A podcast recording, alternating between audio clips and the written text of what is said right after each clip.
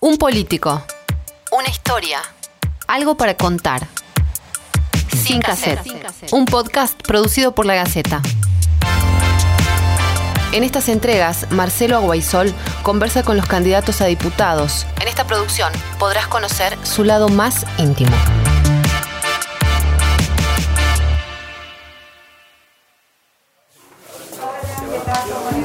Hola, ¿cómo estás? ¿Tomar un café? Agüita, nomás está. Agüita, pues ya te traigo un vaso. Bueno, gracias. Como me diga, te da edad. Florencia Guerra es eh, la candidata en primer término a diputada por el Frente Amplio por Tucumán.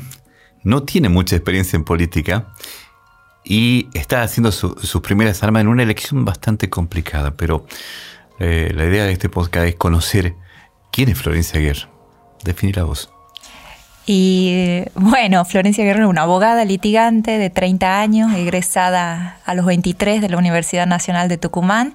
Eh, y bueno, una tucumana más que decidió involucrarse para ver si se puede cambiar un poco la realidad de la provincia que viene tan mal últimamente.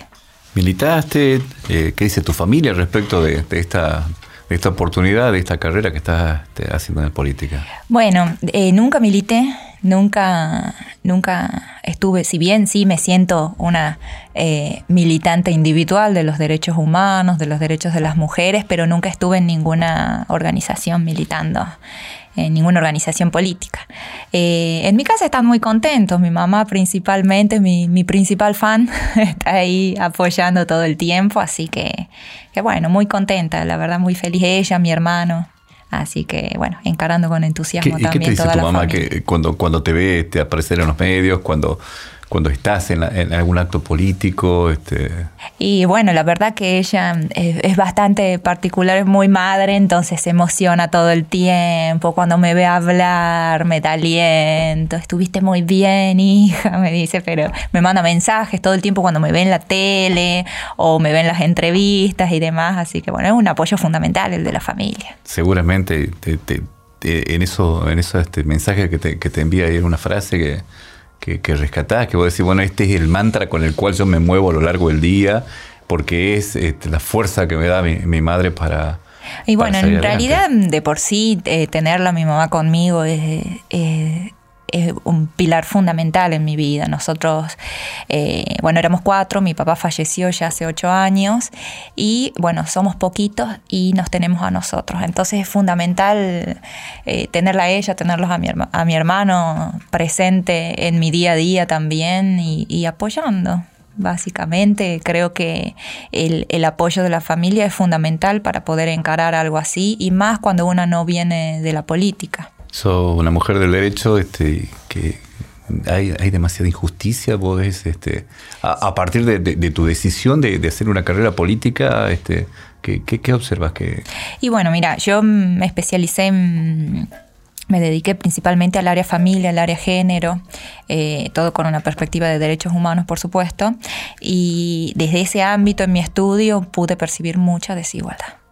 Hay mucha desigualdad en la provincia, muchas barreras para poder acceder a la justicia, no solo por parte de las mujeres, sino por los ciudadanos comunes eh, que necesitan respuestas eh, ante la vulneración de sus derechos. Hay derechos fundamentales que hoy en día están siendo vulnerados y, y- y no hay respuestas ni certeras ni rápidas. Yo creo que ese fue el puntapié inicial. Yo siempre cuento que un punto de inflexión que tuve en mi carrera y, en mi profesión como litigante fue recibir a María. María es una vecina del barrio El Sifón que se acercó al estudio por un tema muy particular porque mm, tenía un- una hija que estaba en situación de consumo problemático, de adicciones. Entonces María tenía a cargo sus tres nietos. Esos tres nietos eh, bueno, eh, vivían angustiados, muy chicos algunos, eh, angustiados por, por la situación de su mamá y bueno, más que nada eh, María. Y lo que me contó ella cuando fue al estudio es que había recurrido anteriormente aproximadamente tres veces eh, para poder acceder a un abogado pago por parte del Estado y nunca había llegado a ser parte del cupo diario de atención. Yo me comentaba que ella cada vez que tenía que ir a hacer cola a la madrugada para poder acceder a la parte de este cupo que te atendían gratuitamente, tenía que salir a las 5 de la mañana de su casa en Barrio El Sifón, dejando a sus nietos solos.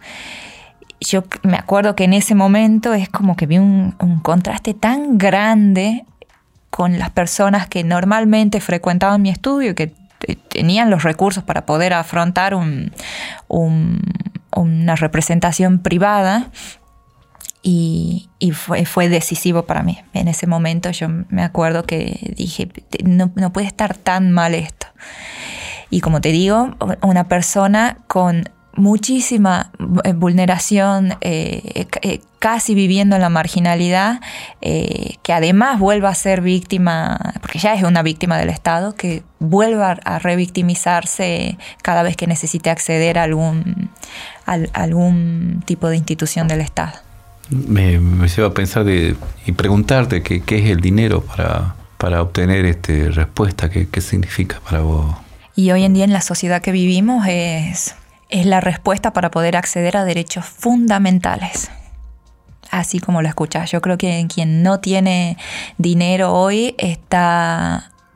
No, voy a usar un término tan, eh, tan pesado como la marginalidad, pero, pero sí está muy, muy al costado de poder acceder a derechos fundamentales como la salud, tenemos gente que se acerca, bueno, uno en la campaña ha recorrido toda la provincia, todo el interior, se acercan y nos dicen que mm, hace cuatro meses que no pueden acceder a un turno médico en un hospital. Que si que el, médico atiende, en algunos casos cuando no dan turnos, atienden eh, por orden de llegada y son cuatro personas por día. En el caso que le den turnos, le dan turnos de acá seis, siete meses una persona que tiene un, problema cognitivo, por ejemplo, no puede acceder a un gabinete interdisciplinario. Entonces, yo creo que hay muchos derechos, no solo en este caso el acceso a la salud, el que está vulnerado, pero sí hay mucha marginalidad, mucho destrato y mucha falta de empatía por las instituciones.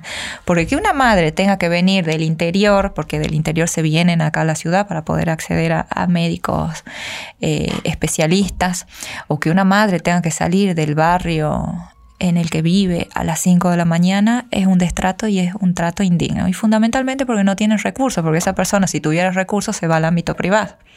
¿Sí? Entonces es, un contraste muy flagrante de la ausencia del Estado en muchas, en muchas vetas. Florencia, ¿me permite abrir el baúl de, los recuerdos y preguntarte cuál es este, ese recuerdo que a vos te, ha quedado grabado, que, hasta el día de hoy te este, voy a decir qué cosa más linda que me pasó, bueno, tengo dos recuerdos. Los dos están más o menos eh, relacionados. El primero es mi cena de egresados bailando el vals con mi papá. Eh, la verdad que fue un momento lindo, lo tengo en video, lo veo siempre. Eh, fue un momento para mí mm, también inflexivo porque terminaba una etapa, comenzaba otra, que la asumí con mucha responsabilidad también y, y el otro recuerdo que te digo es eh, cuando me recibí. Creo que fueron millones de sensaciones, el esfuerzo, tanto esfuerzo. Yo recuerdo que mm, eh, yo estaba en la facultad y en cuarto año comencé a trabajar. Trabajaba durante toda la mañana, accedí a una pasantía que era un convenio de mi facultad en ese momento, eh, durante un año y medio. Y llegaba a mi casa, eh, yo vivía en Yerbabuena, tenía más o menos una hora de colectivo para volver. Eh, llegaba a mi casa, almorzaba, dormía media hora y me levantaba a estudiar hasta la noche. Creo que todo ese esfuerzo lo vi materializado el día que me recibí, en donde estaba mi familia, mis amigos. Ha sido la verdad un día sublime y que lo recuerdo siempre. Eh, generalmente se dice que los abogados no tienen sentimientos. Es así, es un mito. Este, se hacen duro por el sacrificio, este, por los libros, por, por tener una mirada diferente de, la vida a través del derecho, del ser, del deber ser. No, no, yo creo que es un mito. Creo igualmente que hay de todo.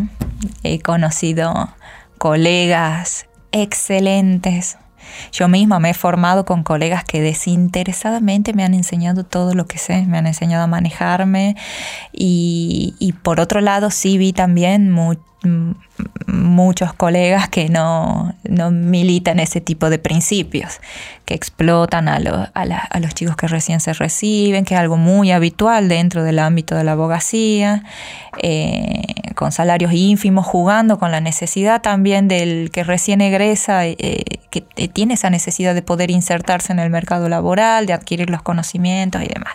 Pero como te digo, hay de todo por suerte, en mi camino yo me crucé con gente sumamente eh, generosa, no solo en conocimiento, sino en, todos los ámbitos. Así que bueno, agradecida en ese. ¿Qué dicen tus amigos? Eh, eh, ¿Les das tiempo, independientemente de la pandemia, este, tenés time out que, que uno necesita para cargar pilas?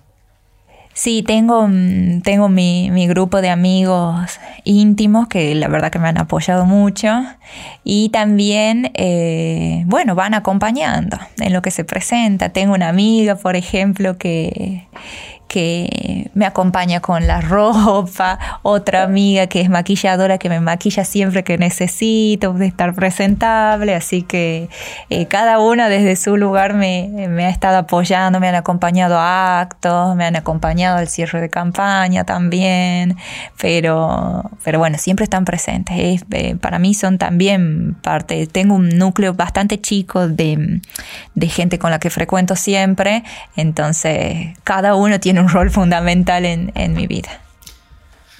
Sí, al final del día el Frente Amplio por Tucumán te, te consumió las energías diarias y llega a tu casa y te sentás y ¿qué te prepara tu mamá? ¿Cuál es la comida preferida que voy a decir? Con esto yo me cargo. Bueno, yo vivo sola, pero no, y mi, mamá, la eh, mi mamá es muy contenedora en todos los ámbitos, menos en lo que es la cocina, ya tiro, el, tiro la toalla, no nos cocina más, salvo para mi cumpleaños, que sí, y para el cumpleaños de mi hermano también eventualmente nos cocina nuestra comida favorita. ¿Qué te, gustaría que la gente diga de vos, este, Florencia? Y bueno, en general me gustaría que se identifiquen eh, con la manera de ver la realidad y con, la manera en la que me manejo yo eh, en general dialogando, escuchando y, tratando de ver siempre soluciones posibles y, que se puedan plasmar en la realidad básicamente. Eh, no sé si es mucho pedir igualmente. Creo que la sociedad está muy apática hoy en día. Eh, con la clase política en sí, de la cual todavía no me siento parte, pero sí estoy obviamente mucho más cercana que cualquier otro ciudadano por, por todo esto. Pero mm, bueno, en general eso, digamos, que se identifiquen con, mi manera de pensar y, que sientan que tienen a alguien en quien pueden eh, confiar para dialogar. Florencia Guerra, muchísimas gracias por este tiempo. Bueno, muchas gracias a usted. Sin cassette, una producción original de la Gaceta Podcast. Entrevistas, Marcelo Aguaisol. Presentación, Carolina Cerveto. Producción, Alejandra Casascao y Marcelo Aguaisol. Edición de sonido, Emiliano Agüero Cortés. Para conocer más sobre las elecciones legislativas 2021, ingresa a lagaceta.com.ar.